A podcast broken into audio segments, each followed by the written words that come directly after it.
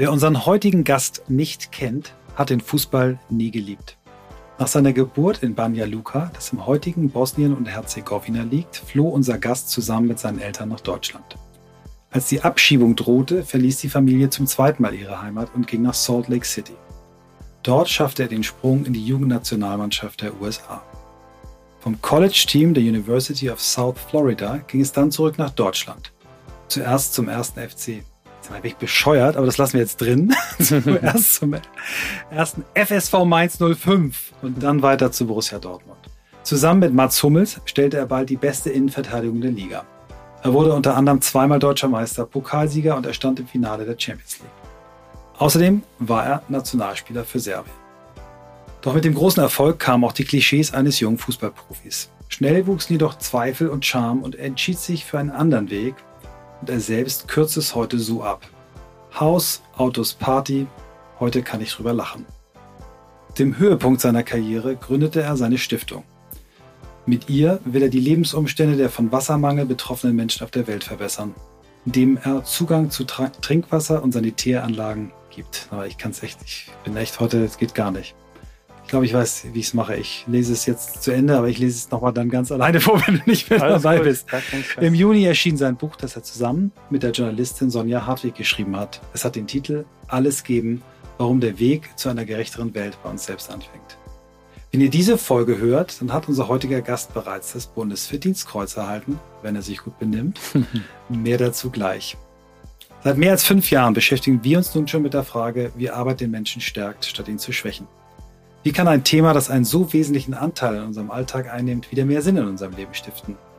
Warum ist es besser zu geben, als nur zu nehmen? Und wie sieht das in der täglichen Praxis aus?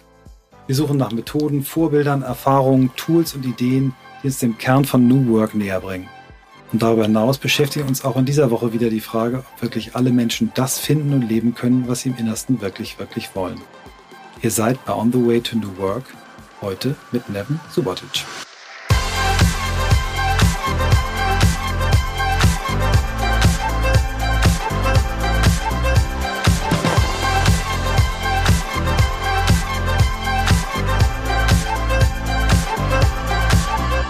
Hallo. Hi, grüß dich. Das war jetzt echt ein ziemlicher, eine ziemliche äh, Geburt hier, diese, diesen Text, den ich mir selber geschrieben habe, vorzulesen. Und jetzt kriegen wir noch was zu trinken. Vielen, vielen Dank, Martin. Wir sind heute zu Gast in der, sag nochmal, wie heißt es genau, Martin? Erlebniswerkstatt. Erlebniswerkstatt. In der Erlebniswerkstatt in Essen. Dazu kommt, äh, erzähle ich später am Ende noch mehr.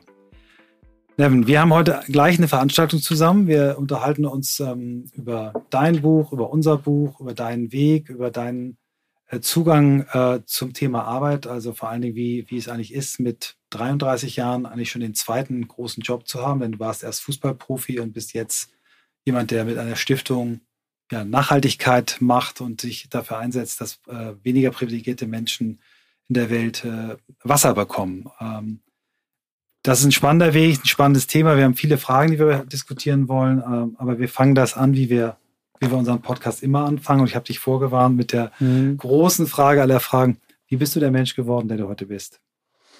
Ähm, ich bin der geworden, der ich bin, äh, dadurch, äh, dass ich auf meinen Kontext reagiert habe. Äh, manchmal bin ich mit, äh, mit der Welle äh, gegangen. Manchmal haben mich Leute angeleitet und gesagt, geh dahin, weil da ist es wichtig oder richtig für dich. Und manchmal äh, habe ich auch genau das Gegenteil gemacht, wo Leute mich versucht haben, in eine bestimmte Ecke zu bringen und äh, ich habe dagegen entschieden. Also es ist echt immer so eine Wechselwirkung auf mein Umfeld, das manchmal sehr förderlich ist äh, und manchmal auch ungewollt mich in äh, komplett von der Bahn äh, werfen möchte. Du hast ja einen, einen, äh, einen, Weg, ähm, der, wenn man ihn von außen betrachtet, äh, Wahnsinn ist. Das, was du in den 33 Jahren erlebt hast, erleben die meisten Menschen in ihrem ganzen Leben nicht. Mhm. Lass mal ruhig in deiner Jugend anfangen. An was kannst du dich erinnern? Also zweimal quasi mhm. äh, geflohen. Was, was hast du für Erinnerungen an diese Zeit? Ich sage immer, ich bin ein Luxusflüchtling, ähm, weil ich ähm, als ich das erste Mal mit meiner Familie im Jahr 1989, 1990 geflohen bin, war ich äh, keine zwei Jahre alt. Und daran habe ich gar keine Erinnerung. Ich weiß nur, dass meine Eltern Jahre später, als wir ein Musikvideo äh, von Jugo-Musik äh, im Fernsehen gesehen haben, gemeint haben, mit dem Zug, der da im Hintergrund ist, sind wir nach Deutschland gegangen. Jetzt weiß ich, dieser Zug, der fährt nicht von Banja Luka nach Deutschland, aber zumindest eine Strecke sind wir per Zug gefahren. Äh, und ich schätze mal den Rest per Bus. Wenn man das mal vergleicht, wie sehr viele Menschen heute noch äh, ihr Leben aufgeben. Ich glaube, dieses Jahr sind äh, bisher knapp 1000 Menschen entlang der Mittelmeerroute gestorben. Dann ähm, ja, ist der Begriff Luxusflüchtling noch äh, zu sanft ausgedrückt. Ähm, ähnlich war es dann so bei dem Umgang nach äh, Amerika. Äh, also äh, der, der, die Flucht an sich war für mich immer äh, mit einer Chance verbunden, die ich äh, als Baby halt nicht wahrgenommen habe, aber später als Jugendlicher schon. Ähm, und entsprechend äh, dessen sind das nicht nur schlechte Momente in diesem Moment, wie ich sie wahrgenommen habe, was aber nicht bedeutet, dass in der Reflexion das so rein Chancen äh, mhm. waren, die sich im Leben ergeben haben, sondern enorm viel wurde auch weggelassen. Und für dich, ähm, du, der, ich glaube, wenn ich es richtig in Erinnerung habe, ähm, hat dein Vater Verwandte gehabt mhm. in den USA. Du hast hier ja aber schon angefangen, Fußball zu spielen, glaube ich auch schon so dein Talent äh, mhm. gespürt und unter Beweis gestellt und bist dann in ein Land gegangen, wo Fußball jetzt nicht ganz so äh, populär ist. Also ich mhm. weiß, äh, dass der Fußball dort immer populärer wird, insbesondere mhm. jetzt auch, glaube ich, im, im, Frauenbereich, aber auch bei mhm. Männern. Ähm, wie, wie, war das dort anzukommen ähm, und wie, wie hat Fußball dein Leben bestimmt in dieser Zeit? Mhm. In Amerika anzukommen war ähm, sehr neu, sehr surreal, weil wir in diesem Moment, äh, also war ich zehn Jahre alt, hatte also schon eigentlich meine ganze Kindheit, meine ganze Freunde und meinen ganzen Alltag auf äh, Schönberg im Schwarzwald abgestimmt, weil da bin ich groß geworden. Und plötzlich war alles anders. Neue Schule, neue Sprache, neue Kultur. Ähm, damit umzugehen, da gab es keine Formel, die wir hätten nutzen können, sondern am Ende war es äh, echt auch gewissermaßen hoffen, dass es Leute um uns gibt, die, mit denen wir uns, äh, mit denen wir kommunizieren können, die uns auch gewissermaßen mit aufnehmen in die Gesellschaft. Und das hatten wir zum Glück.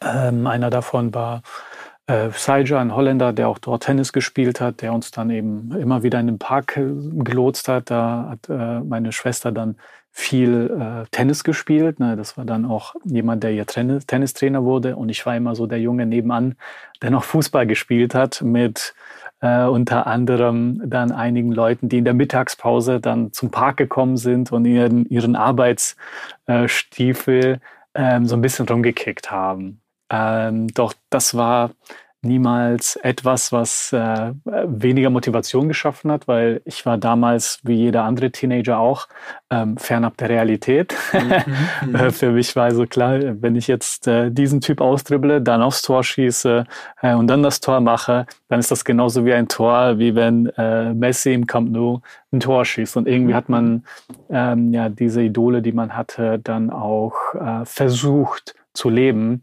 äh, selbst wenn die Lebensrealität per se natürlich eine ganz andere mhm. war. Aber das hat geholfen, ne? diese mhm. Hoffnung zu haben, dieses Vorbild, ähm, diese Momente äh, dann auch, äh, ähm, die einem Hoffnung zumindest äh, geben oder die Hoffnung nicht nehmen, ähm, dass man doch jemand ist und mhm. dass man doch auch äh, vielleicht träumen darf, dass man vielleicht bisschen größer ist, als man tatsächlich ist. Mhm. Sprache war das Problem oder ist es Sprache? Nee, als Kinder, also Kinder und Jugendliche, schnell, ne? das geht super schnell. Ja. Und ich habe dann äh, gelesen, dass, ähm, dass dann ja ein bisschen auch die, die sportliche Entwicklung deiner Schwester im Vordergrund stand. Also die mhm. Entscheidung dann von Salt Lake City nach Florida zu gehen, hatte auch was damit zu tun, dass da ja so die Kaderschmieden äh, für, fürs Tennis sind. Ne? Vielleicht machst du das nochmal kurz erzählen. Ja, ähm, Genau, wir waren ähm, 1999 eben in Salt Lake City angekommen. Nach ähm, knapp einem Jahr hat meine Schwester dort die Meisterschaft äh, für das Bundesland äh, gewonnen, äh, mit Unterstützung von Saija, ihrem mhm. Trainer, den ich kurz angesprochen hatte. Und äh, mein Vater war währenddessen äh, Lkw-Fahrer hat also schon äh, ganz Amerika irgendwie gesehen und eine andere Familie, die ähnlich wie wir waren, auch in Salt Lake City, die sind kurze Zeit vor uns nach Florida gegangen, auch da, weil die beide Töchter in dem Fall ähm, herausragende Tennisspielerinnen waren in Utah. Ja. Was nichts bedeutet, weil kaum einer spielt Tennis in Utah. ja, das ist eher so eine Skiregion und da war auch, mhm. ähm, glaube ich, 2000 dann die Winterolympiade. Und wir sind halt äh, dann ja, im äh, ja, 2000, Ende 2000, äh, Anfang 2001 dann auch nach Florida gegangen, weil Florida die Hochburg ist äh, nicht nur Florida als Staat, sondern es gibt auch eine Stadt, die heißt Bradenton, wo äh, IMG Bolletary Academy, so heißt das, ähm, sitzt. Und das ist dann auf der Welt das Tenniszentrum schlechthin. Äh, Familien wie unsere geben alles auf, damit das Kind ja. äh, eben diesen Wettkampf hat von allen anderen, die genauso verrückt sind und alles aufgeben, um dort zu spielen. Äh, und darum gibt es ja auch äh, dann eine gewisse äh, äh, Trainerwelt, ne, äh, wo Trainer von bis Preise dann nehmen pro Stunde. Und diese, diese Hoffnung auf diese Chance hatte nun mal mein Vater und hat dann beschlossen, dorthin zu gehen.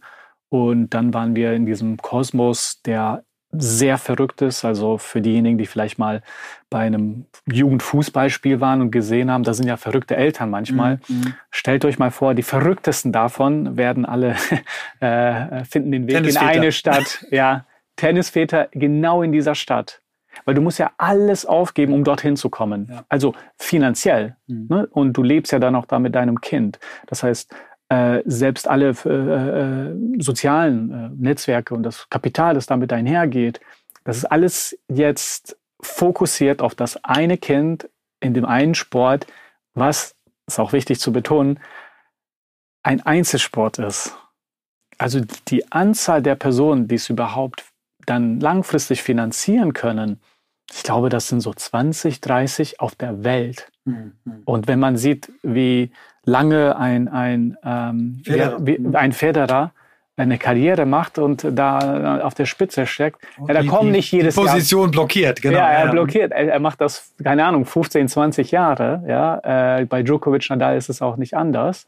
Ähm, da kommen nicht also 40 jedes Jahr. Mhm. Da kommt vielleicht eine Person ja. pro Jahr. Und jeder will hoffen, ähm, dass es sein Kind ist und in diesem kleinen Kosmos hat man auch genau die richtigen Trainer und genau das richtige Netzwerk, das einem ähm, nicht die Hoffnung nimmt. Ja. Sagen wir das mal so. Und, und äh, unbeaufsichtigt von deinem Vater, weil der bei, bei deiner Schwester am Spielfeldrand stand, hast mhm. du dann dein, dein Fußballthema vorangetrieben und bist mhm. dann irgendwann auch ins College da gegangen. Ne? Genau, ich hatte enorm viel Glück, dass ich eben von diesem, äh, von dieser absoluten Nebenrolle dann äh, in den Fokus gerückt bin. Ähm, das war auch eine interessante, kurze, sehr Hollywood-reife Geschichte, weil ich, äh, ja, wie gesagt, äh, mit Leuten gespielt habe, die in der Mittagspause unter anderem mit ihrem Timberlands äh, ankommen, ein bisschen spielen, die gehen dann wieder, ich bleibe im Park und äh, spiele halt, weil das mein Nachmittag und mein Abend war. Und von dem einen Tag auf den nächsten äh, wurde ich entdeckt äh, quasi und äh, in die Nationalmannschaft, in die Jugendnationalmannschaft aufgenommen. Ja, das ist äh, äh das kann man nicht übertreiben, diese Geschichte, weil genau so war das. Und plötzlich war ich äh, in einem professionellen äh, Environment. Also ich muss ja mal einmal, einmal Pause machen. Mhm. Vom Parkfußballer, ne? du hast mhm. ja nicht jetzt irgendwie fünfmal in der Woche Training gehabt und schon Trainer, die sich um dich gekümmert haben, sondern ja. warst im Wesentlichen auf dein Talent, was du da bis dahin gezeigt hattest ja. und das äh, Messi nachspielen. Und du ja. hast quasi dir das genau. selber ein bisschen auch Ne? Also ja, fleißig ich, trainiert für dich. Ich habe fleißig trainiert, also Fleiß kann ich. Äh, Talent habe ich auch gewissermaßen, aber nicht so sehr wie, keine Ahnung, ein Mesut Özil oder äh, ein, ein Nuri Shahin oder ein Gündogan. Das sind so große Ballkünstler, das war ich nie. Aber in dem Fall war es so, dass äh, ja, ein, ein äh, Trainer, der Trainer äh, der Jugendnationalmannschaft, ähm, hat mich gesehen, beziehungsweise bin ich in Kontakt mit ihm zu geko gekommen.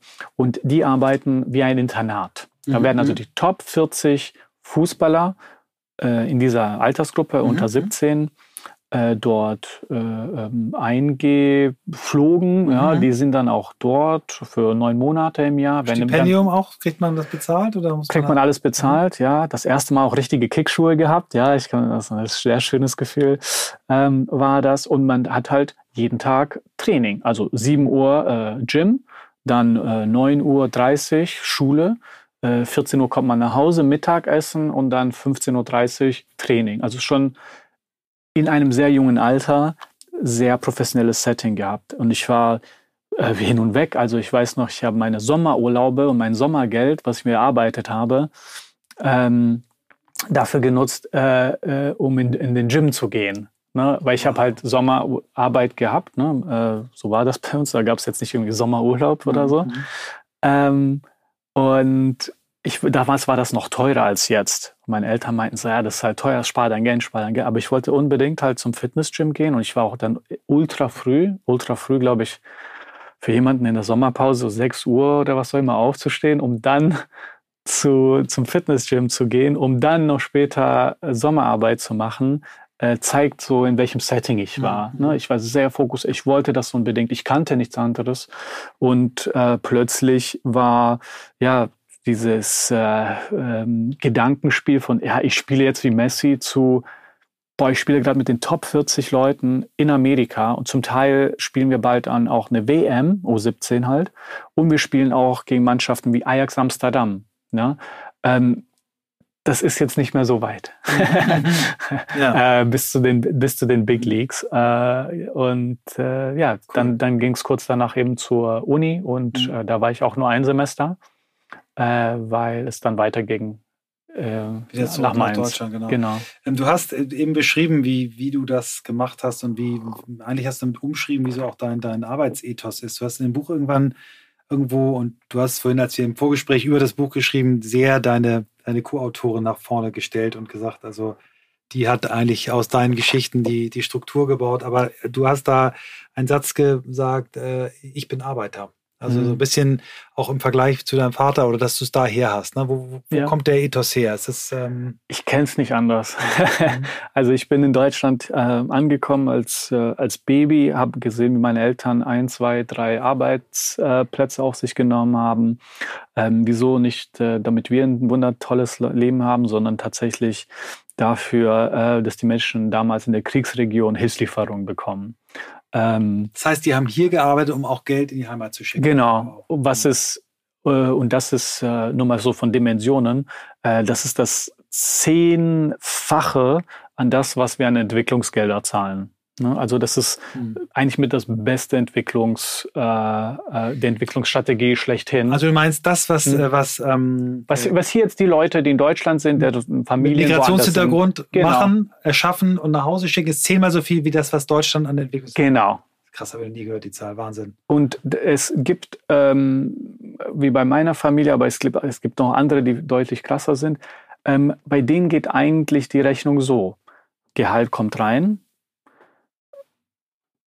was der maximale Betrag, den ich jetzt wieder zurückschicken kann. Dann schicken die den erstmal weg. Dann haben sie noch wenig, wo vielleicht schon äh, in Woche zwei des Monats es schon sehr mager aussieht. Ja, aber so das ist die diese Denkweise, mit der man äh, aufwächst. Man hat auch gewissermaßen eine Verantwortung, weil man ist derjenige aus der Familie, der im Ausland ist. Also mhm. der muss dann hohe Erwartung, ne? Hohe Erwartung. Ne?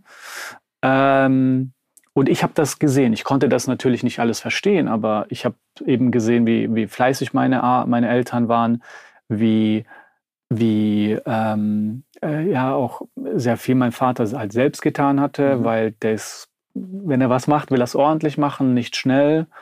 Und äh, ich weiß noch, wir haben da, äh, er hat jeden Job gehabt und einer war Landschaftsbaugärtner, wie auch immer, und hat da so eine Wand von Stein aufgemacht und äh, so das, äh, das Zement da dazwischen mhm. gegossen.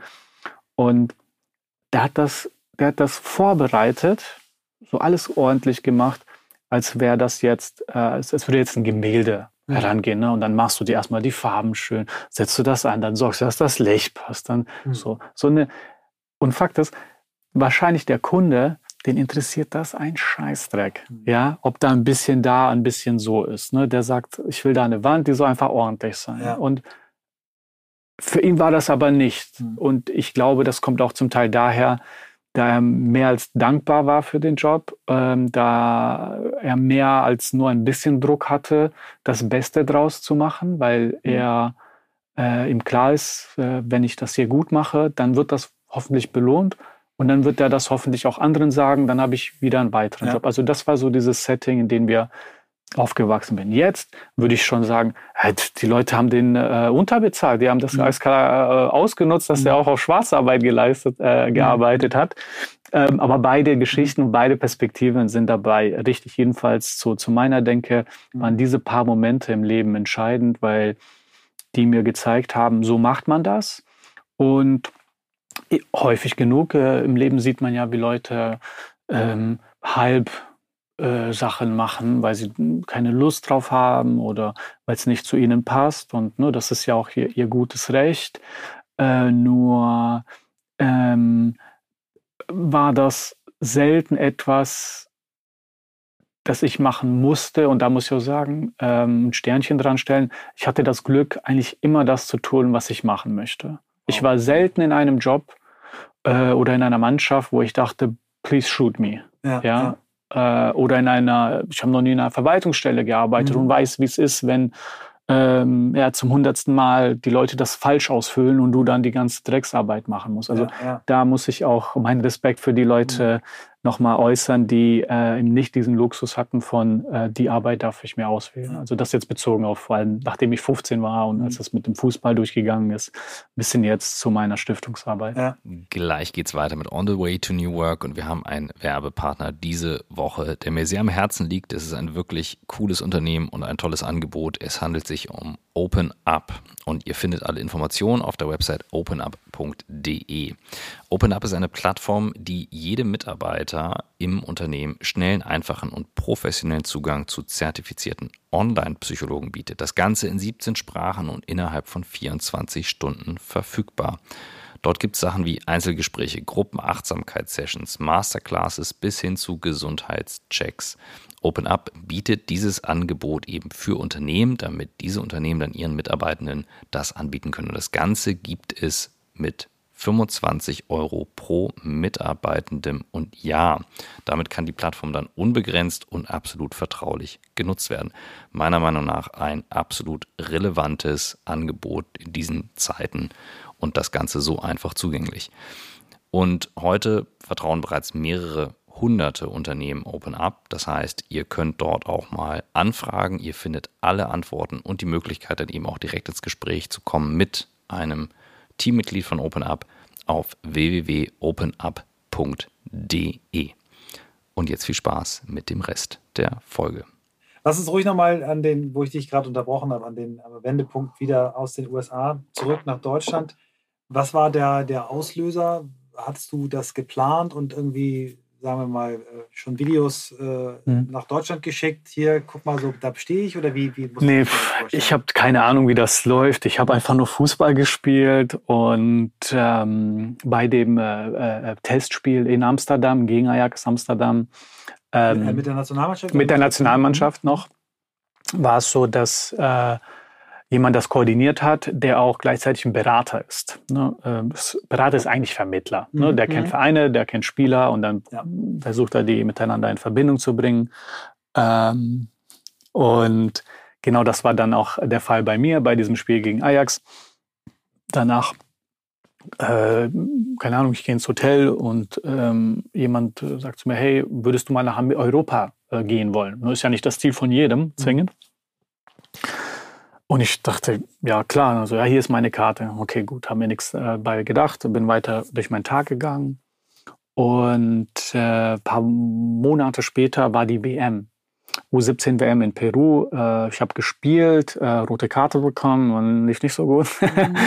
äh, ich bin kann einem Innenverteidiger ab und zu. Ja, kann, waren eine gelb-rote, also zwei mhm. gelbe, war ist nicht, ja. nicht schlimm, nur lief unglücklich. Ähm, danach bin ich im, im Bus der erste im Bus, weil ich das Gefühl hatte, jetzt sind wir nicht durch die zweite Runde gekommen wegen mir. Der Trainer in diesem Fall kommt zu mir in den Bus und sagt, hey Nevin, auch wenn du denkst, alles ist vorbei, deine Reise hat erst jetzt begonnen. Wow.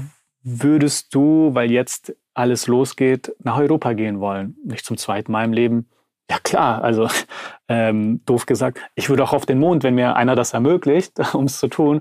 Ob es realistisch ist, kann man nicht einschätzen vor allem in Amerika, weil ähm, dass jemand aus Amerika es in Deutschland schafft in der Bundesliga, das ist sehr, sehr, sehr rar. Ne? So, und paar Monate oder paar Wochen später nach der WM bekam ich dann den Anruf von diesem äh, Verrater, Vermittler, der meinte, hey, das ist jetzt eine Realität, ich würde gerne mal ähm, äh, mit dir sprechen. Dann kam der nach Florida zu uns, hat sich mit meinen Eltern unterhalten und ein paar Wochen später war ich dann ähm, bei ihm in Manchester und von dort sind wir dann nach Mainz gegangen, mhm. weil er das Probetraining dort organisiert hatte. Er hatte, äh, denn er hatte einen Spieler in Mainz, den er vertreten hat und somit mhm. auch eine Verbindung und nicht scheinbar ist er dort zum Verein gegangen und meinte, guck mal, ich habe hier einen 17-jährigen U17-Nationalspieler, der ist 1,91 Meter, hat bei DWM gespielt, ist also gut ausgebildet jetzt in den mhm. letzten zwei Jahren geworden. Wollt ihr euch den mal anschauen? Also mehr kann er auch nicht gesagt haben. Nee, nee. Das hat er gesagt und die haben das bejaht und ein paar Tage später war ich dann dort beim Probetraining. Und da fängt ja eigentlich etwas äh, ähm, an, was äh, in eurem Buch äh, sehr schön durch das Vorwort von, von Jürgen Klopp ja zusammengefasst ist. Deine, deine sportliche Reise mit Jürgen Klopp, der ja hier in diesem, in diesem Land äh, unfassbar verehrt wird als einer der großartigsten äh, Trainer, die dieses Land je hatte. Trainer und Menschen. Und, äh, genau, und vor allen Dingen eben nicht nur wegen seiner fußballerischen Lehrqualitäten, sondern weil er, weil er einfach faszinierender Mensch ist, faszinierender Charakter. Mhm. Und ich habe mir so ein paar ähm, Zitate mitgenommen aus diesem Vorwort, weil ich finde, dass es echt gut geschrieben war. Ähm, ähm, er hat gesagt, unter anderem, und du hast es auch hinten auf den äh, Klappentext gepackt, er ist für mich der außergewöhnlichste Spieler, mit dem ich je zusammengearbeitet habe. Nicht fußballerisch, aber menschlich. Aber das sagt natürlich nur die halbe Stelle. Er hat dich auch schon fußballerisch extrem gelobt in diesem mhm. Vorwort. Erzähl mal ein bisschen was über die über die Reise mit Jürgen Klopp zusammen. Wie, mhm. wie, wie, hast du den wahrgenommen? Was hat er dir beigebracht? Also er hat geschrieben, dass einige Leute so, äh, so eine Art äh, Ziehvaterrolle für ihn bei dir gesehen haben. Da ist er sehr vorsichtig und defensiv eher, weil er sagt, es ist anmaßend, das zu sagen. Aber erzähl mal, was war Jürgen Klopp für dich? Mhm.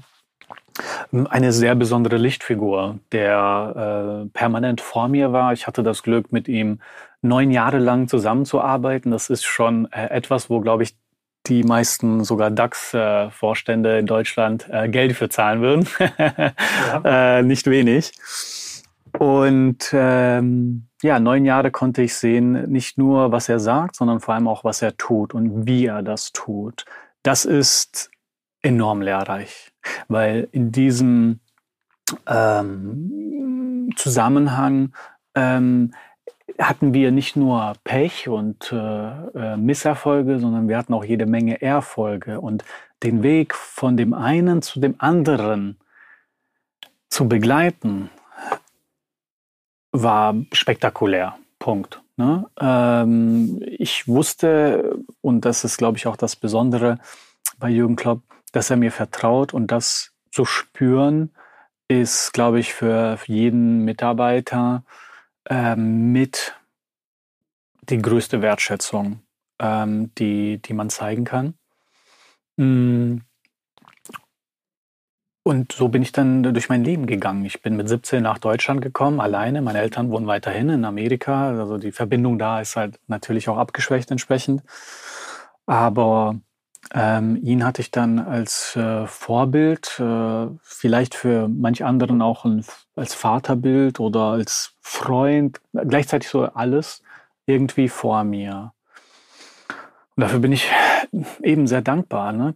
Ich, wenn ich daran denke, ähm, ne, ich hatte auch andere Trainer äh, während oder auch nach ihm ähm, gehabt und äh, habe da auch gesehen, ja, dass äh, ich schon äh, sehr ähm, viel Glück hatte, äh, enorm viel Glück hatte, eben die ersten neun Jahre meiner Profikarriere äh, mit ihm zu ähm, begehen, weil es mir geholfen hat, einerseits sportlich zu wachsen, aber auch ähm, menschlich zu wachsen. Mhm. Und vor allem dieses menschliche Wachstum ist etwas, was äh, nicht zu seinem Arbeitsprofil gehört ja, oder äh, seiner äh, Rolle, sondern das war etwas, das sich entwickeln muss. Und ich glaube, das entwickelt sich eben auch äh, in gewisser Wechselwirkung auf äh, denjenigen Verantwortlichen, der nun mal vor, mein Vorgesetzter ist. Mhm. Ja? Also hätte er mir schon von Anfang an blockiert, mich sozial zu engagieren oder mir ein schlechtes Gefühl dabei gegeben mhm.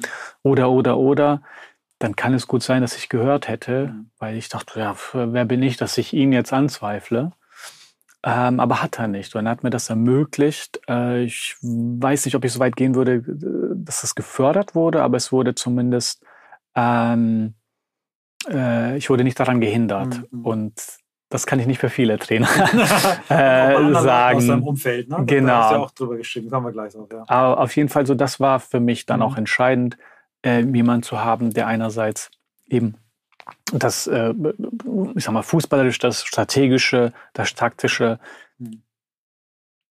auf den Punkt bringt. Das ist das eine. Mhm. Das andere ist, glaube ich, auch äh, ergänzend dazu, dass das Menschliche, wo es dann diese Schnittstelle gibt zwischen dem Persönlichen und dem Team und dem Taktischen, du musst ja den Leuten klar machen, was, das, was der Plan ist. Und du musst den Leuten klar machen, wir sind hier alle gemeinsam. Und das äh, Gefühl von Gemeinsamkeit ist jetzt, selbst zehn Jahre nachdem er nicht in Dortmund ist, etwas, wo die Leute weiterhin nachtrauern weil er sich nicht nur als Trainer gesehen hat und beziehungsweise er hat die, die Rolle eines Trainers nicht nur definiert als jemand, der äh, die Mannschaft trainiert, sondern jemand, der eine viel größere Rolle innerhalb der Gesamtorganisation und der mhm. Gesamtstadt äh, auch hat. Und das ist sehr interessant, ne, weil das zeigt ja auch, dass Interpretation äh, einer Rolle äh, enorm wertvoll ist, äh, vor allem dann, wenn man mehr draus macht, mhm. nicht weniger. Mhm. Und das zu sehen, wie er das getan hat, ist wie gesagt, der, der, die Aura, die wirkt bis heute noch in Dortmund und jetzt ist mittlerweile Liverpool, die das mhm. genießen. Super. Du hast ähm, eben in so einem Nebensatz gesagt, dass er es äh, auf jeden Fall nicht behindert hat, vielleicht gefördert hat. Ich würde würd gern verstehen, also wenn man, also jetzt, ich lebe ja in Hamburg mhm. und äh, wie du ja weißt, ist der HSV seit einigen Jahren in der zweiten Liga. Mhm. Und es gibt so einige ähm, sehr kritische Beobachter der Hamburger äh, Fußballszene, die sagen, alle Profis, die nach Hamburg kommen, werden schlechter, weil mhm. das einfach so eine geile Stadt ist und die dann dieses Leben haben ja. und, und, und, eben diese, diesen für die meisten ja ganz, ganz schnell kommenden Reichtum einfach nicht verarbeiten können und nicht mhm. damit äh, umgehen können. Das ja. stelle ich mir vor, du kommst aus total bodenständigen Verhältnissen, so wie du es mhm. beschrieben hast. Deine Eltern haben immer hart gearbeitet, haben viel Geld nach mhm. Hause geschickt, ähm, haben viel Geld in die Karriere deiner Schwester gesteckt. Also du wirst wahrscheinlich nicht mit einem goldenen Löffel im Mund aufgewachsen, sondern du mhm. bist geerdet aufgewachsen. Jetzt kommst du hier alleine hin, mhm. bist innerhalb kürzer Zeit äh, wirst du deutscher Meister und hast hier einen Erfolg, verdienst sehr ordentlich. Ähm, du hast selber geschrieben und beschrieben, dass du auch in dieses dieses Feld, na, der Profi hat viel Geld und dann gibt man es halt auch raus für bestimmte Dinge. Mhm. Aber was hat dich so früh, ich meine, deine Stiftung ist jetzt zehn Jahre, mhm. jetzt zehn, im November zehn Jahre alt. Ja. Ähm, was hat dich so früh dahin gebracht, dass du sagst, I don't want this anymore. Ich möchte irgendwie was Sinnvolles mit meinem Leben anfangen? Mhm. Ich habe eine sehr selbstkritische Auseinandersetzung mit ähm, der Tatsache, dass ich mich auf dem Weg äh, befunden habe, der sehr plastisch war, der sehr luftig war, sehr fluffig, sehr schön, ähm, doch nicht wirklich echt. Und ich glaube, vor zehn oder zwölf Jahren hättest du mich gefragt, hätte ich das nicht in Worte fassen können, was ich da spüre, aber ich weiß, ich habe etwas gespürt. Ich weiß, ich hatte ähm, einen Magenkrummern, glaube ich, sagt man. Mhm. Ähm, äh, weil eigentlich habe ich genau alles richtig gemacht. Ich war fleißig, ja, ja. ich äh, fußballerischer Erfolg, äh, der war da. Ich habe immer alles gegeben natürlich. Ähm, habe äh, Vollgas beim Feiern gegeben, dachte auch, alles ist hier genau richtig und Frauen und Autos und Urlaube genauso wie man sich das in einem Hollywood-Film vorstellt. Und leider war das wahrscheinlich auch eher äh, meine Vorstellung, äh, die, von der ich etwa meine Handlung abgeleitet mhm. habe, als ich mir meine eigene äh, erstellt habe. Ähm, und ich war auch in Anführungsstrichen sozial engagiert, weil ich irgendwas getan habe. Und äh, das hat man ja bis heute äh, natürlich die Schwierigkeit, dass Begriffe sehr schnell verwässern ob es Nachhaltigkeit mhm. ist oder ähm, Engagement oder Gutes tun. Das ähm, wird noch eine sehr schöne Aufgabe sein. Also es ist gut, dass wir das so jetzt in unserem Gebrauch haben. Es wird umso schöner sein, umso weiter wir kommen und dann nochmal ausdifferenzieren können zwischen was ist was. Ne? Mhm. Ähm, damit man sich auch selbst versteht, nicht nur als, ah ja, ich, ich engagiere mich hier aus, was machst du denn eigentlich? Ah ja, ich mache einmal im Jahr eine Spende. Also, ja, stimmt auch. Das ist eine Form, genau. ist eine genau. Form des Engagements, ist nicht falsch. Ähm, nur das schafft ja dann auch eine Erwartungshaltung an einen selbst. Ja, ich bin ja schon in diesem Bereich drin, also was soll ich denn noch tun? Und wenn wir das ausdifferenzieren, dann sieht man auch, ah, es gibt verschiedene Facetten von Engagement. Es gibt Geld, klar, das eine, das andere ist Zeit, mhm. Aufmerksamkeit, Netzwerk, Möglichkeiten. Und all das mal so ein bisschen äh, ähm, äh, greifbarer zu machen, äh, wird sehr wertvoll sein. Naja, zurück zur Frage. Mhm. Ähm, ich bin sehr selbstkritisch. Ich glaube, ich bin äh, gleichzeitig der, mich, die Person, die mich am meisten mag und mich am meisten hasst. Äh, und das äh, äh muss man erstmal verarbeiten. Ja. Ich bin froh, dass du den ersten Teil auch gesagt hast. Also ich ähm, habe dir im, im, Vorgespräch gesagt, wie sehr mich dein, dein Nachwort äh, berührt hat da lese ich jetzt nicht daraus ab, dass du dich selber hast, aber, mhm. aber was für harte Ansprüche du an dich mhm. stellst und was du, ähm, ja, wie, wie wenig du das schon ähm, genießen kannst, also genießen falsche Wort, aber wo ich sagen würde, Alter, du bist so geil, du machst so viel, du mhm. kannst auch mal sagen, hey, it's good, I'm on my way. Und ähm, ja. deswegen freut mich der erste Teil des Satzes, dass du auch dich, dich selber lieben kannst. Ja. Mhm. Ähm, Sorry für die Unterbrechung. Nee, nee, alles gut, danke. Ich bin, ähm, genau, so und, und mit dieser ähm, Grundhaltung ähm, und auch, wie gesagt, äh, ganz am Anfang haben wir darüber gesprochen, äh, wie bin ich geworden, der, der ich bin. Mein Kontext und meine Reaktion auf meinen Kontext ist mhm. entscheidend. Kontext sind Leute, Momente, Zufälle, Glück, Pech. Mhm. Ähm, und ich hatte in meinem Umfeld Freunde, äh, zwei, äh, beispielsweise, wenn ich die herauspicke, äh, eine, Silva, hat äh, Philosophie studiert ähm, und die hat sich ganz andere Fragen in ihrem Alltag. Sie ist auch so eine militante Vegetan äh, Vege Veganerin, ja, ja, ja, also richtig. Mhm. Ist auch eine Le Lehrerin, von ja. daher passt das auch wunderbar. Ähm, und die hat sich damit auseinandergesetzt. Und plötzlich hatte ich eine neue Perspektive im Leben. Ich hatte jemand, der mhm. sich wirklich mit etwas inhaltlich auseinandersetzt. Ich habe gesehen, was das bedeutet. Ich war nicht überzeugt. Ich habe gesagt, ja, wenn ich jetzt auch für Fleisch zu essen, ja, dann ändert sich die Welt. Ja. Genau, ja, also, also dieses ganze Gedöns. Und naja, also das war sehr hilfreich, weil plötzlich äh, ist nicht das nächste PlayStation-Spiel interessant, sondern jetzt ähm, Umwelt- und gesellschaftliche Themen. Ähm, Shari, meine jetzige Partnerin auch, ähm, hat äh, sich in, auch, auch, engagiert. Ihre Eltern waren so 68er Familie, ne? die ist schon an, so an sich ähm, anders aufgewachsen. Sorry. Und hat ähm, äh, äh, Literatur äh, studiert, ähm, Komparatistik, dann im Kontext von äh, der Kolonialgeschichte und der Aufarbeitung dessen, wie wir dazu gekommen sind, dass wir jetzt ähm, Begriffe anwenden, die unsere Ideen formen, wie die Welt ist. Mhm. Ja, mhm. und allein diese Auseinandersetzung damit war so interessant, dass ich, umso mehr ich davon gesehen und gehört habe, ich habe ja auch gesehen, es interessiert sie so sehr. Das war ja auch für mich irgendwie ähm, interessant dann. Ähm, dann ich mit neuem Handwerk, mit einer neuen Vogelperspektive, mich selbst zu sehen, in dem System, in dem ich mich befand, wo gewissermaßen ich äh, so jedes Klischee erfüllt habe, das man erfüllen kann, fast jedes, sage ich mal, äh, aber eigentlich nicht aus dem Grund, weil ich das wollte, sondern weil ich mich gar nicht gefragt habe, was ich will. Mhm. Und so dieses mal kurz durchatmen, auf Vogelperspektive gehen, fragen, hey, wo geht's denn eigentlich hin? Weil unabhängig davon, ähm, ob ich das mache oder nicht, äh, ich treffe jeden Tag Entscheidungen. Und umso besser, wenn ich sie bewusst treffe, umso besser, wenn diese auch ein höheres Ziel erfüllen. Umso besser, wenn möglichst alle Entscheidungen, die ich treffe, ein Ziel erfüllt. Mhm. Ja, also das würde man ja auch so in der Organisation aufbauen, ne? nicht ja. irgendwie Slack aufbauen, sondern tatsächlich sehr fokussiert zu sein. Und so, dann hat sich dieser, dieses Muster ergeben, wo ich erkannt habe, eigentlich mache ich jetzt Sachen bisher, die, die, die geben sich. Ne, ich entscheide nicht, sondern die geben sich und ich folge dem, bekomme Zuspruch von allen, die sagen, ja super, Nevin, ja, soziales Engagement, wunderbar, herausragend sogar dafür, dass du fast nichts machst, aber ähm, das ist besser als gar nichts. Deshalb ähm, klatsch, klatsch, äh, hier ist noch ein Preis dafür.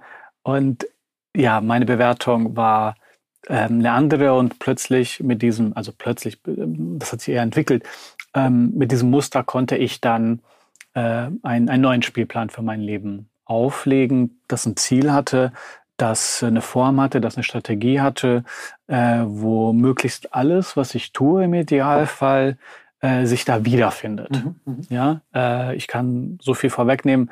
Nicht alles, was ich tue, ist äh, total richtig, sondern eigentlich ähm, ein Teil und ich versuche immer mehr äh, äh, da unter diesen äh, Hut zu bringen, weil es doch äh, richtig wichtig und wertvoll ist. Mhm. Und hier kommt eine Mini-Werbeunterbrechung in eigener Sache. Es handelt sich um ein Format, für das wir angefragt wurden von einem unserer Podcast-Gäste, der dann mit dem Großteil seiner New Work Verantwortlichen hier ins House of New Work gekommen ist zu uns.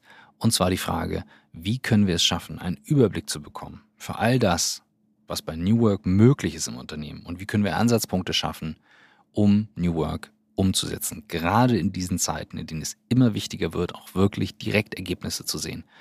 Das ist der New Work Inspiration Day. An einem Tag bekommt ihr für euer Team, mit dem ihr euch um genau dieses Thema kümmert? Wie können wir durch New Work besser zusammenarbeiten, die Arbeitsweise verändern, dafür sorgen, dass Mitarbeiterinnen und Mitarbeiter gerne im Unternehmen sind und vor allem auch produktiver sind? Wie könnt ihr das direkt umsetzen? Bei Blackboard sind wir New Work PraktikerInnen seit über zehn Jahren. Der New Work Inspiration Day ist genau das in einem Tag. Ihr werdet am Anfang befragt, ihr bekommt von uns Sachen an die Hand, mit denen ihr die Möglichkeit habt zu sagen, woran arbeitet ihr gerade und wir werden euch dann mit verschiedenen Formaten durch den Tag begleiten. Keynote, Inspiration, Booster, Übung, Arbeitssession und so weiter. Wir haben im Team Psychologen, wir haben im Team Architekten und Architektinnen, wir haben Tech Advisor, Workspace Advisor und ich werde auch dabei sein an diesem Tag. Das findet immer statt im House of New Work. Und wenn ihr sagt, hey, wir sind ein Team bei uns im Unternehmen, wir kümmern uns um das Thema, wir wollen New Work an einem Tag verstehen, wir brauchen Tools, Technologie, wir brauchen das Thema Workspace, wir brauchen die Methoden, Leadership, Kultur und die Change-Kommunikation und wollen überhaupt mal verstehen, wo stehen wir gerade mit dem Thema, dann ist der New Work Inspiration Day für euch. Auf der Seite blackboard.com findet ihr unten die Möglichkeit, entweder per E-Mail, per WhatsApp oder direkt anzurufen, diesen Tag zu buchen. Den gibt es bei uns exklusiv im House of New Work und da findet ihr auf der Seite blackboard.com alle Informationen zum New Work Inspiration Day. Jetzt viel Spaß mit dem Rest der Folge und wir freuen uns auf euch. Ich will noch einen, einen, noch zwei. Das eine kommt zum Schluss und das andere würde ich jetzt gerne noch zwei Zitate von Jürgen Klopp äh, mhm. vorlesen. Mhm. Und dann macht es in ihm auf einmal Klick und er begann sich zu verwandeln.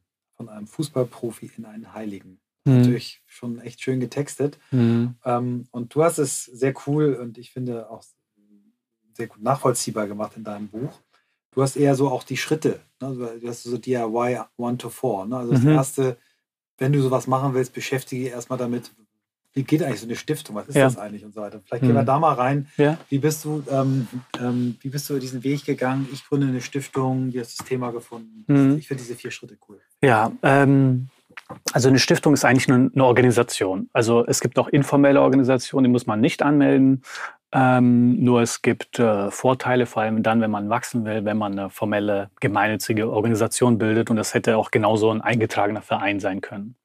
Aber äh, ein Freund von mir, der jetzige äh, auch mein Vorstandskollege ist, Dr. Milicevic, hat äh, ähm, hatte selbst oder hat auch weiterhin selbst eine Stiftung äh, und kannte sich aus mit der Thematik. Er hat das mir vorgeschlagen und meinte, Du, wenn du so viel Frust hast mit wie andere Organisationen irgendwie äh, agieren, äh, dann kannst du auch immer noch deine eigene Organisation gründen. Naja, man muss wissen, ich glaube, Durchschnittsalter für Gründer einer Stiftung ist 55. Zu diesem Zeitpunkt bin ich 22, also noch nicht mal die ich Hälfte. Ich schon verpasst mit 55.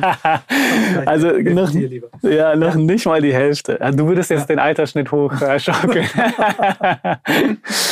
ähm, ja, und, und äh, das war noch nicht greifbar. Also ich war mit 22, hatte wenig Ahnung von sehr viel Mhm. Äh, und äh, viel Ahnung von sehr wenig. Ähm, und entsprechend, ähm, ja, jeder Unternehmer, glaube ich, greift man sich ans Herz und macht's. Mhm. Ja, so, dann äh, idealerweise, ne, wie mein Vater diese Steine vorbereitet hat und alles genau zurechtlegt, damit später man davon einen Nutzen hat. Wenn es mhm. jetzt ja auch nicht vorbereitet wird, habe ich das eben auch getan ähm, viel recherchiert, ähm, viel mich reingelesen und äh, ich sag nicht mal mehr reingelesen, ich sag reingefressen, ja, mhm. weil ich will da richtig reintauchen, ich will richtig Sachen verstehen. Es ist was Wunderschönes, wenn man ähm, anfängt, Sachen zu verstehen, weil auf Anhieb versteht man fast gar nichts. Ja, dann liest man es, dann denkt man, greift man sich an den Kopf, boah, wo soll ich denn jetzt hier anfangen? Und dann irgendwann mal kommt dieser Moment, ja, nach ein paar Wochen oder Monaten, wo man sagt, ah, jetzt habe ich einen Strang von tausend, ja. den habe ich jetzt zusammen gebündelt. Jetzt kann ich das eine schon mal so fix verstehen. Jetzt muss ich noch an den nächsten äh, 999 ähm, äh, Strängen arbeiten, aber vielleicht nicht an jeden, sondern nur an die, die ich benötige. Mhm. Äh, und naja, das war inhaltlich äh, eine sehr wertvolle Auseinandersetzung, ähm, was das da in rechtliche geht, weil eine Organisation, also eine, eine Stiftungsgründung ist ein rechtlicher Prozess. Mhm. Ja? Ähm, so. Das andere ist dann der ideelle Prozess. Und mhm. zwar, da geht es darum, okay, jetzt hast du eine Organisation, das ist wie wenn du ein Auto hast, ja, wo willst du denn hin damit? Genau, Thema. Thema, Zielsetzung. Und da war ich äh, gewissermaßen unvorbelastet äh, in der Hinsicht, da äh, ich wusste, was ich nicht machen will. Ja? Ich wusste, ich will mich nicht jetzt reduzieren auf, weil ich jetzt gerade in Dortmund lebe. Dortmund ist für mich das Wichtigste und alles andere drumherum ist mir völlig egal. Hm. Das wollte ich nicht. Ich wusste, ich wollte nicht nur irgendwie mich als Sohn meiner Eltern sehen und sagen, ja, für meine Eltern alles, mhm. für alle anderen gar nichts. Mhm. Das wollte ich nicht. Ähm, für die Menschen, für die sich meine Eltern äh, äh, engagiert haben, also ihre Familie und auch meine erweiterte mhm. Familie, ähm, ja, die sind mittlerweile in der Nachkriegszeit. Das ist auch nicht schön äh, unbedingt alles, aber ich wollte da herausbrechen, mhm. ja, weil ich bin noch immer für sie da, wenn ich kann, ähm, aber es geht nicht mittlerweile da um, um Leben und Tod. Ja. Das ist halt die Realität. Und für mich war klar, wenn ich was mache, dann, dann fange ich an einem ganz anderen Ende an. Es geht nicht um mich und wo ich schon mal war oder wen ich kenne. Es geht um die Realität, in der wir sind. Und da bin ich jemand, der sehr gerne das Muster anwendet, äh, ein absolutes Muster anwendet zwischen 0 und 1, also richtig und falsch. Mhm. Und häufig sind die Sachen irgendwo in der Mitte oder eher so, eher so, aber es hilft mir mal zu überlegen. Beispielsweise will ich eigentlich denn ähm, ganz viele Organisationen, eine Eins, oder will ich eigentlich eine Organisation, also eine Null? Mhm. Ich, ja, wenn ich eine habe oder 100 oder 1000 Organisationen, die ich momentan äh, äh, koordiniere, ja, das geht ja nicht, das kannst du ja gar nicht machen. Also lieber eine. Mhm. Eine kann ich machen, dann das Ganze sein. Gut. Die Perspektive ist klar, soll global sein. Soll ich lokal oder global? Ich habe gesagt, lokal will ich nicht. Mhm. Ja, äh, gibt schon genug, äh, also gibt auch genug Leid, äh, kann man auch ganz klar ähm, benennen. Aber es gibt auch viel Geld, äh, einen starken Staat äh, und es gibt auch einige Organisationen, die sich kümmern. Dass das nicht genug ist, ist auch eine Realität. Mhm. Aber ich will mich nicht darauf limitieren. Ne? Mhm. Weil wenn ich morgen umziehe, dann ist es woanders für mich wichtig und das stimmt ja alles. Ja. Nicht nur zwingend. Also global. Global wo? In den reichsten Ländern mhm. oder in den ärmsten Regionen? Ja. So bist du quasi Gut, und dann immer geht man weiter, geht man weiter, geht man weiter. Ähm, ne, man setzt Parameter auf. Äh, und äh, eben dieses 0 und 1 oder ist, ist eigentlich 0 und eine Millionen, also äh, ist, ist, ist halt die Skala, ähm, arbeitet man sich dahin und äh, für mich war entscheidend, wenn globale Probleme, wenn Probleme, die lösbar sind, und äh, der Zugang zu Trinkwasser ist absolut lösbar, denn Grundwasser ist unter den Füßen der Menschen. Ne? Die leben ja da, wo auch in der Regel auch Flüsse sind, sonst gibt es da keine Agrikultur, weil kaum Menschen leben mitten in der Wüste. Ja. Und ähm, als ich so das dann nacheinander aufgebaut habe, äh, stand auf einmal ein Turm, der sehr stabil war, der ein solides Fundament hatte, der auch äh, äh, ein solides äh, wissenschaftliches, äh, evidenzbasiertes äh, Fundament hatte, wo ich wusste, okay, das ist jetzt nicht eine Entscheidung, weil heute habe ich so geschlafen, jetzt mache ich mal das, sondern wenn es ein, der, also wenn es ein, ein Thema gibt, das knapp 800 Millionen Menschen tagtäglich betrifft, das wirklich ihre Menschlichkeit raubt, dann ist das Wasser. Der Zugang zu Trinkwasser. Mhm. Und zwischen einem absoluten Null und einem absoluten Eins war das absolut Eins. Also das muss gemacht werden. Ja. ja? Äh, und danach habe ich nicht mehr zurückgeschaut. Ja, Für wen war es nicht ein großes Thema in den letzten Monaten, mittlerweile auch Jahren, das Thema Bewegung, Sport im Alltag? Und deswegen freue ich mich besonders über unseren Werbepartner in dieser Folge hier bei On the Way to New Work. Und ja, ihr kennt Urban Sports Club vielleicht als Europas führende Plattform für Sport und Wellness. Aber Einige von euch wissen vielleicht nicht, dass Urban Sports Club auch ein Firmenprodukt hat und für Firmen jeder Art und jeder Größe maßgeschneiderte Firmenfitnessangebote hat.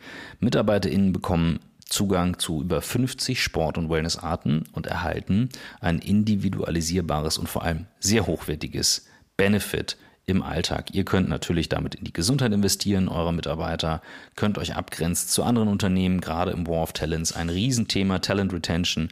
Das ist definitiv interessant.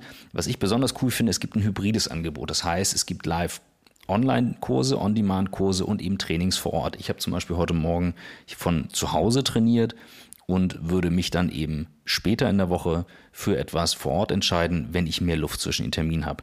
Wer also eben von euch mit einem Yoga-Online-Kurs starten möchte, ich habe Krafttraining gemacht, aber jeder wie er mag, kann eben im Homeoffice starten oder in der Mittagspause kurz ins Studio, wenn es nah bei der Arbeit ist. Das ist Urban Sports Club. Ihr findet die ganzen Informationen für Firmen unter corporate.urbansportsclub.com. Und jetzt viel Spaß mit dem Rest der Folge.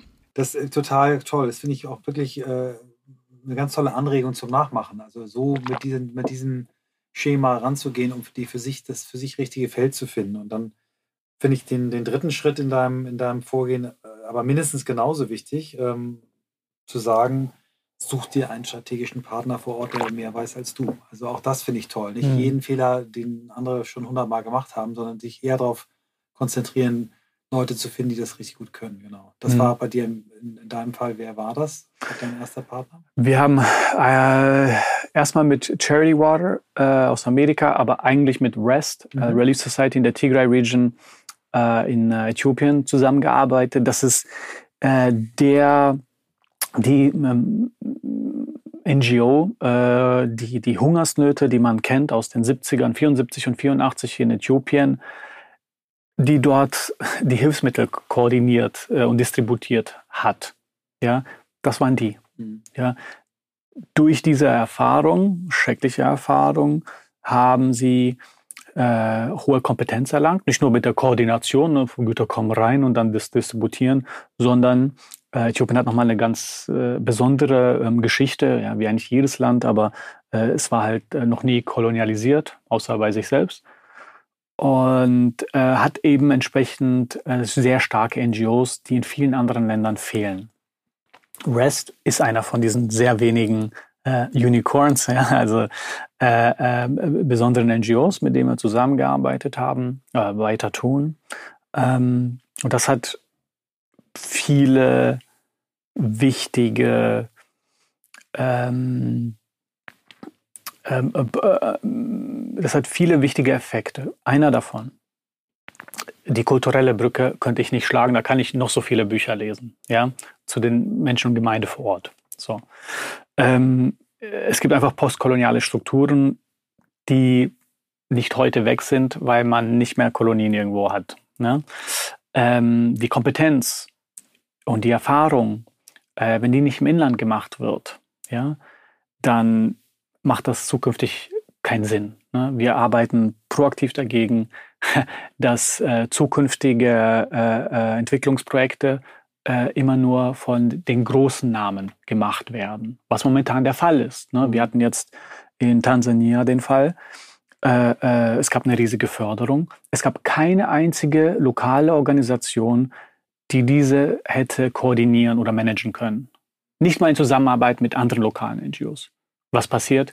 Die ganz großen europäischen oder nordamerikanischen NGOs sind wieder diejenigen, die die ganze Kompetenz und Erfahrung sammeln. Mhm. Und ja, die haben auch einen hohen Anteil von Mitarbeitenden, die lokal äh, sind, ähm, aber strategische Führung wird dann weiterhin von anderen gemacht. Da werden Leute eingeflogen. Und das ist kein Weg nach vorne. Mhm. Ne? Also in zehn Jahren möchten wir dafür sorgen, dass beispielsweise auch unsere Partner die fähigen sind äh, in den jeweiligen Ländern, damit sie auch äh, größere Fördermengen umsetzen können, weil äh, als Beispiel ähm, das viel nachhaltiger ist als jetzt eine deutsche NGO oder eine amerikanische NGO, die mal da ist in einem Land, aber nach fünf Jahren sagen die, ja, unsere Strategie ist jetzt abgelaufen, wir sind jetzt woanders.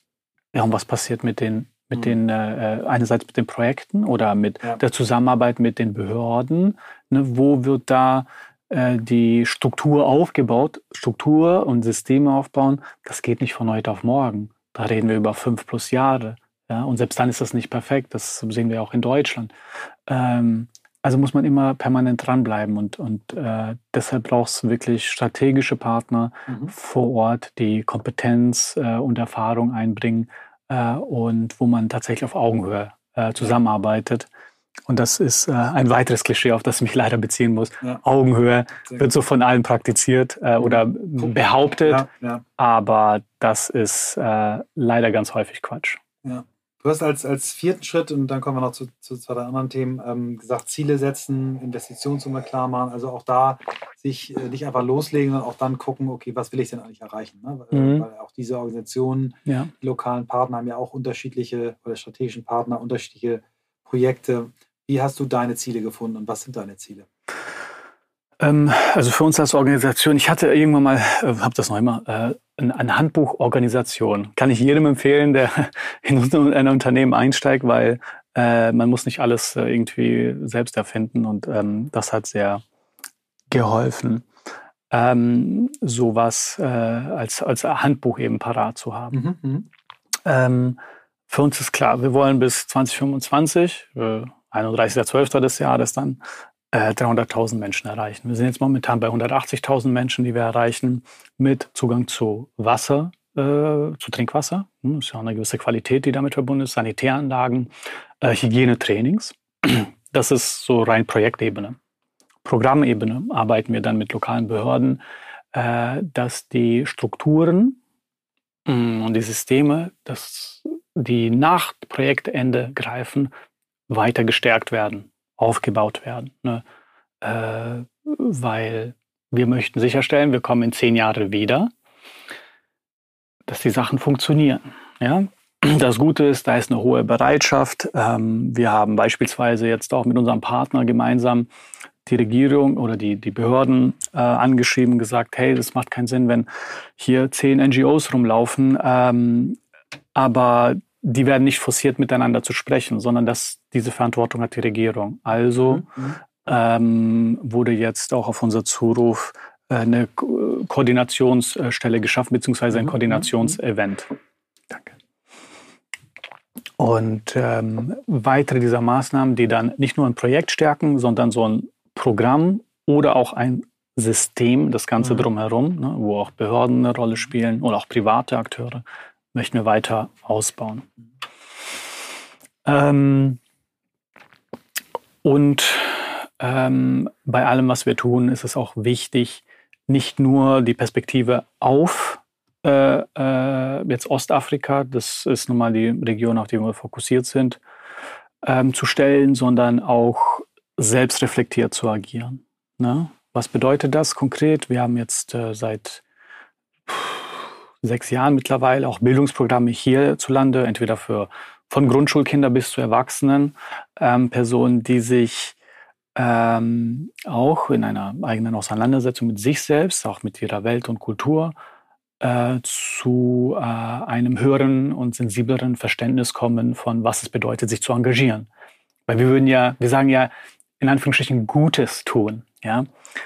Fakt ist aber, wenn wir durch unseren Alltag gehen, tun wir enorm viel Schlechtes, aber sagen das nicht. Ähm, also gibt es das quasi nicht. Und wir möchten das so ein bisschen vergegenwärtigen. Ja, was tun wir denn eigentlich hier in der Welt? Wie viel profitieren wir denn eigentlich davon, dass Menschen eben ein paar Cent pro Stunde woanders bekommen, dafür, dass wir äh, unseren leckeren Kaffee äh, nonstop äh, trinken können? Das ist sehr wichtig, ähm, weil die Entscheidungen, die dann daraus äh, fallen, äh, in einem also realitätsnäher sind, als wenn wir uns das äh, blocken würden. Und zwar nicht jetzt, aber vielleicht in, in fünf oder zehn Jahren, äh, selbst das ist noch ein bisschen zu früh, würden wir sehr gerne mal drüber überlegen, wie würde denn eine Welt aussehen, wenn es so etwas wie äh, ein, ein Mindestlohn auf der Welt geben würde? Mhm. Also wie viel damit, würden Ressourcen kosten? Du dich mit Mindestlohn? Ah, das ist oder, so etwas für fünf oder zehn Jahre. Mhm. Es, ist, ähm, es geht nicht um Mindestlohn. Sondern um äh, bedingungsloses geht, Grundeinkommen wahrscheinlich auch. Ne? Nee, nee, es geht, es geht nicht mal um, um, um mhm. äh, diese eine Maßnahme oder diese andere. Es geht jetzt erstmal um die Idee. Mhm. Bis wir eine Lösung dafür haben, da musst du schon 20, 30, mhm. vielleicht auch länger äh, mhm. in, die, in die Zukunft schauen. Aber allein mal das Kopfkino zu haben. Ja. Momentan zahlen wir, und es gibt auch Studien, die belegen, dass wir momentan eigentlich äh, weniger an Leute abgeben, die von extremer Armut betroffen sind, als Sklaven zur Sklavenzeit bekommen haben. Oh, wow. Das ist erschütternd. Unvorstellbar. Erschütternd, ja. das, ist, das ist unvorstellbar. Und deshalb braucht man erstmal einen Zwischenschritt, wo man sich vergegenwärtigt, man ist ja auch ein Akteur in diesem gesamten Ding. Selbst wenn man das nicht möchte, ne, das geht ja nicht darum, irgendwie nur die Schuld zu weisen und das war's, sondern eigentlich müssen wir ein Verständnis haben, dann müssen wir das bewerten und dann können wir unsere Handlung entsprechend anpassen. Und bevor wir eine Handlung anpassen, wäre es, also da reden wir über echt die nächsten 10, 20, vielleicht auch später erst, was, wie würde denn eine Welt aussehen, wo es wirklich so etwas wie ein Mindestlohn gibt, ja? Mhm. Ähm, das würde bedeuten, wir könnten eigentlich nicht so leben, wie wir das tun. Wir könnten nicht drei Welten äh, konsumieren, wie wir das mhm. momentan tun. Äh, momentan, ich glaube, so knapp 20 Prozent der Weltbevölkerung äh, äh lebt in Afrika. Bis 2100 äh, äh, wird das über 40 Prozent sein. Da sind enorm viele Ressourcen, die die Menschen auch selbst brauchen. So, wie können wir das schaffen? Mhm. Also nicht nur für uns, sondern auch für unsere Mitmenschen. Da müssen Lösungen her, da müssen auch neue Gedanken her, da müssen diese kolonialen Gedanken, die wir haben, dass wir so klug sind und nicht nur die Probleme auf der Welt verursachen, sondern wir lösen sie dann auch noch selbst eigenständig. Ähm, davon können wir uns dann auch langsam befreien, sondern auch tatsächlich gucken, welche Rolle können wir spielen. Und ich glaube, Deutschland, jetzt, weil das halt mein Land ist, ähm, hat enorm viel Potenzial, in dieser Zukunft äh, eine sehr bedeutsame Rolle zu spielen. Ja, Wahnsinn. Also das ist beeindruckend, diese Zahl, äh, wenn ihr euer Ziel erreicht, 300.000 Menschen ähm, auf dem Weg zu, zu einer menschenwürdigen Grundversorgung zu begleiten, das ist schon, schon unfassbar. Ich habe mir gerade so aus überlegt, wenn alle deutschen Fußballprofis, die Aktiven und die Vergangenen, jeder sich so äh, mhm. einsetzen würde wie du, dann hätte wäre das Wasserproblem gelöst. Ja. Ähm, ähm, ja, aber jeden Tag sterben eben noch 300 Menschen genau auf, aufgrund dieser Unterversorgung. Mhm. Ähm, ich würde gerne jetzt nochmal auf dieses, auf dieses Thema, wie du selber mit deiner eigenen Arbeit umgehst. Ähm, du, du hast das Wort ähm, Scham benutzt. Mhm. Äh, auch was deinen früheren Lifestyle anging oder auch jetzt, wenn du das Gefühl hast, vielleicht zu viel zu verbrauchen. Du hast eben das Thema drei Welten genannt. Und du stellst die, die Frage im letzten Kapitel, gebe ich alles? Mhm. Ähm, wo, wie kommt das? Wo kommt der, der Selbstzweifel? Wo kommt der her? Ähm, ich, ich sehe sehr viele Menschen äh, oder ich, ich habe, ich glaube, ich habe eine Sensibilisierung dafür, wovor ich Angst habe. Mhm. Ja, wovor habe ich Angst? Ich habe enorm Angst, äh, wieder zurückzukommen in einen äh, Kontext, äh, der sich nur um mich herum befindet, mhm. der aber nicht die komplette Realität abbildet. Und bei weitem kann ich nicht die komplette Realität abbilden momentan, aber zumindest mehr, als wenn ich sehr isoliert und fokussiert auf mich selbst bin. Und die Angst, äh, die damit einhergeht, ähm, habe ich schon häufig genug gesehen, manifestiert sich darin, dass die Leute satt werden. Dass sie das Gefühl haben, hey, ich bin ja schon hier, ich tue ja schon, was soll ich noch mehr tun? Ich, mein Nachbar, der macht das, ich mache einen Schritt mehr, also dem bin ich ja schon voraus. Und mein, mein Herz pocht jetzt so richtig, weil ich merke, also wenn ich immer darüber spreche, dann, dann, dann merke ich, dass ich sehr wütend werde, weil in dem Moment, wo man sich selbst ein Recht herauszieht, was eigentlich kein, technisch kein Recht ist, ja, sondern man zieht sich ein Recht raus, dann geht das auf Kosten von anderen Menschen. Anderen Menschen, denen ich regelmäßig dann in die Augen schaue, in dessen Hände ich schüttel und merke, eigentlich würde man das so niemals machen, wenn man wüsste, dass das genau Menschen sind wie die eigenen Eltern, wie meine Schwester, wie meine Nichte und Neffe. So, also mit, mit welcher Wahrnehmung und Wertschätzung gehst du rum, wenn du dir Recht, also das Recht für alles herausnimmst? Und ich sehe das zu häufig und davor habe ich Angst. Der Gegenpol davon ist zu sagen, anstatt wie wenig kann ich tun und wie viel Lob kann ich mir dafür einholen, wie viel kann ich tun? Mhm. Das vor sich zu haben. Ähm, da gelangt man auch nicht äh, irgendwann, äh, also ich zumindest nicht, an, oh, jetzt habe ich es aber geschafft, sondern es gibt mir einfach eine Richtung, eine Orientierung. Es ist ein Kompass. Ja? Äh, es, es, es, es ist wie das Streben nach Glück. Man gelangt da nicht an und dann ist man dort und. Der Weg ist. Genau. Mhm. Es gibt eine, eine, eine Richtung.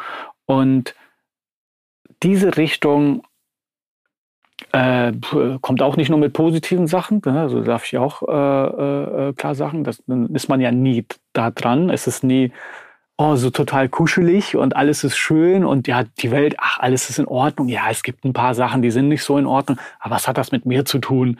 Naja, aber diese Richtung, die gibt mir, ähm, die möchte ich nicht verlieren. Und ich, ich habe enorme Angst, obwohl ich, glaube ich, jetzt nicht irgendwie nah bin daran, das zu verlieren, aber ich, habe äh, zum Teil ist das eben auch äh, entwickelt worden aus Angst, mich sehr schnell nur noch um mich selbst oder um nur um mich meine um meine Familie zu kümmern, weil wir eben diese diese Geschichte haben äh, mit der Welt, die wir nun mal haben. Wir haben äh, ähm, von Jahrhunderten, äh, äh, Jahrhunderte Jahre Ausbeutung von Menschen und Ressourcen profitiert, tun das bis heute.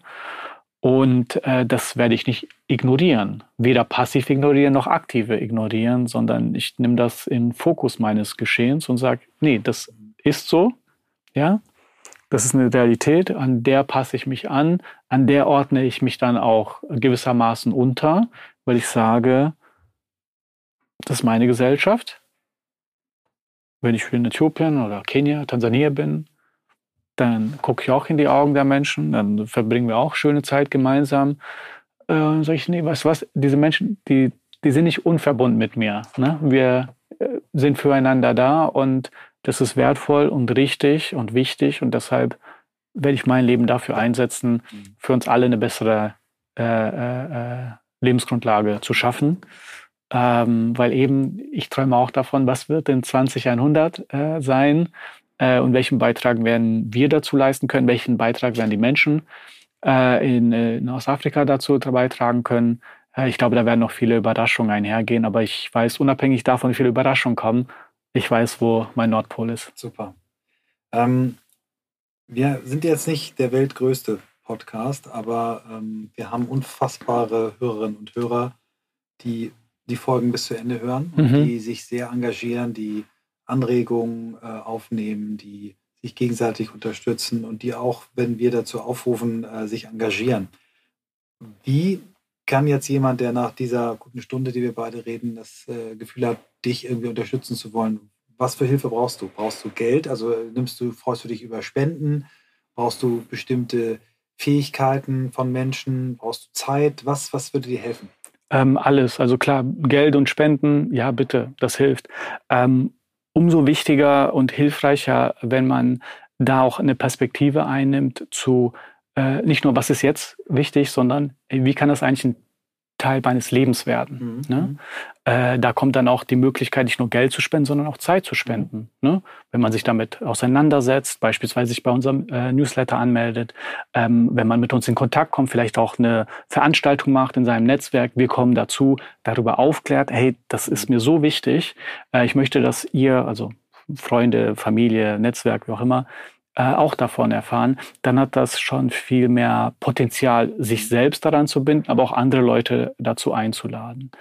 Und ähm, äh, Kompetenz, äh, klar, wenn jemand äh, Geologie studiert hat oder, oder, Hydrologie oder ähm, ähm, äh, ja, ja, verschiedene Kompetenzen können wir immer gebrauchen. Wir sind ein kleines Team äh, und arbeiten auch auf alle 100 Prozent. Mhm. Dann muss es auch passen. Auch da ist eben die Empfehlung, lieber auf eine lange Sicht, als dass man jetzt von jetzt auf gleich was macht, sondern tatsächlich, äh, das ist eigentlich die erste Frage, wenn jemand sich auch ehrenamtlich engagieren möchte mit einer gewissen Kompetenz, dann fragen wir, wie stellst du dir das vor jetzt über einen Zeitraum von einem Jahr mhm. oder zwei Jahren? Das soll jetzt nicht etwas werden, wo jetzt ist es mir wichtig, morgen ist das wieder aus dem Kopf heraus, sondern eigentlich, wie kann ich, oder ne, das ist die Frage an die Leute, wie kann, wie kann ich ähm, mich, mich, mich, mich gänzlich da, da reingeben. Also Zeit, Geld, Aufmerksamkeit. Mhm. Wir stehen da und äh, sind sehr dankbar für jede Super. Unterstützung. Die äh, letzte Frage, die wir unseren Gästen stellen seit ein, einigen Folgen, ähm, ist die quasi Anschlussfrage an die erste Frage. Die Frage, wie du der Mensch geworden bist, der du heute bist, ist die Frage, wo hm. möchtest du noch hin? Ich weiß, wir haben unsere Ziele, daran arbeiten wir ähm, tagtäglich. Wenn ich äh, daran denke, wo wir in zehn Jahren äh, sein möchten, dann hoffe ich, dass äh, Organisationen wie wir und in diesem konkreten Fall wir als Organisation einen höheren Hebel haben, weil wir nicht zu den Großen gehören, sondern noch eigentlich eine ziemlich kleine Organisation sind. Ähm, ich würde mir wünschen, dass äh, eben äh, wir einen größeren Hebel haben. Einerseits um die Projekte als solche äh, äh, einfach in mehr Gemeinden umzusetzen, weil wir momentan, wir fahren zu einer Gemeinde, dort wird das Projekt realisiert, fahren aber in 39 Gemeinden vorbei, die halt keinen Zugang zu Trinkwasser haben. Ne? Wäre schön, wenn wir in zehn Jahren dorthin kommen, dass wir vielleicht die Hälfte abgedeckt haben oder idealerweise alle abgedeckt haben. Das wäre ein großer Traum. Das andere ist, ähm, wir möchten auch den Sektor in Deutschland äh, voranbringen. Ne? Äh, ich glaube, es äh, gibt noch den ein oder anderen Bedarf nach der Professionalisierung im NGO-Sektor. Ne, vieles ist so ganz im Herz und äh, wir laden dazu ein, dann noch das Gehirn äh, mitzunehmen, weil äh, es gibt herausragende Personen, ne, wahrscheinlich auch die jetzt zu diesem Podcast hören, die sagen, ey, ich würde eine Organisation unterstützen, auch äh, mit meinen Fähigkeiten, aber es fehlen die, äh, die Methodik, um das anzuwenden. Ne? Es fehlt auch nicht nur bei der Organisation, sondern auch in der Gesellschaft. Was bedeutet Engagement denn? Ne? Wie kann man das über ein, zwei, drei Jahre dann auch leben und tatsächlich Teil einer Organisation werden? Ne? Da möchten wir gerne auch äh, Formen für finden. Und wenn wir zum Dritten auch auf äh, Policy-Ebene unterstützend sein können, entweder hierzulande äh, oder wie wir das auch bisher tun, dann in den jeweiligen Projektregionen, ähm, dann wäre das ein sehr wertvoller und hilfreicher Schritt, um sie eben nicht nur auf Projektebene oder Programmebene, sondern auch auf Systemebene ähm, die, die Nachhaltigkeit der Projekte zu, zu stützen. Ja. Ich danke dir sehr, Nevin. Das war eine ganz tolle Stunde. Normalerweise schicke ich jetzt den Gast, oder schicken wir, normalerweise den Podcast auch zu zweit, schicken wir den Gast raus und dann unterhalten Christoph und ich uns noch machen unser Fazit. Jetzt äh, mhm. mache ich das Fazit, während du hier sitzen bleibst. Ähm, ich kann auch gehen. Nein, ich würde gerne, dass du bleibst. Ähm, ich möchte mich bei dir ähm, wirklich von ganzem Herzen bedanken. Also von der ersten Begegnung, als du hier reingekommen bist, bist ein so ähm, offenherziger äh, Mensch, der so einlädt, ähm, Gutes zu tun. Also du kommst rein und, und, und, und strahlst äh, diese, diese Güte aus und ich äh, möchte dich wirklich ermutigen, diesen mutigen Weg weiterzugehen. Ich, ich danke dir für für die Zeit, die du uns und unseren Hörerinnen und Hörern geschenkt hast. Ähm, ich freue mich wahnsinnig, dass du am nächsten Freitag ähm, das Bundesverdienstkreuz bist. Du bist dann der zweite Podcast-Gast, der ein Bundesverdienstkreuz hat. Der erste, vielleicht kennst du ihn, weil er auch mit Fußball zu tun hat. Oliver Wurm ist ein Journalist, der hat äh, unfassbar coole, coole Dinge gemacht. Er hat ähm, äh, so, äh, immer zu den Fußball-Weltmeisterschaften äh, mhm. Ähm, Zeitschriften, extra Zeitschriften. Er hat zum Beispiel eine gemacht nur über das 7 äh, zu 1 gegen, gegen Brasilien. Mhm. Und er mhm. hat äh, das Grundgesetz äh, als Magazin herausgebracht, das Neue Testament und mhm. hat damit eben sehr viel auch Gutes getan, hat sich wahnsinnig eingesetzt für, für ähm, Obdachlose in Hamburg. Ähm, also hier jetzt einen zweiten Bundesverdienstpreisträger äh, zu haben, ist für uns eine große Ehre. Ich hoffe, dass dir dieser Preis, ähm, ich weiß, dass er dir für dich persönlich wahrscheinlich nicht so viel bedeutet, aber als Wertäquivalent für deine Arbeit, ich hoffe, dass er dir noch mehr Popularität bringt und ähm, ja, ich möchte schließen mit dem letzten Zitat von Jürgen Klopp, was ich mir aufgeschrieben habe. Ja, Nevin ist angekommen. Er kann das schon von sich sagen. Vielen Dank. Vielen Dank. Es hat sehr viel Spaß gemacht.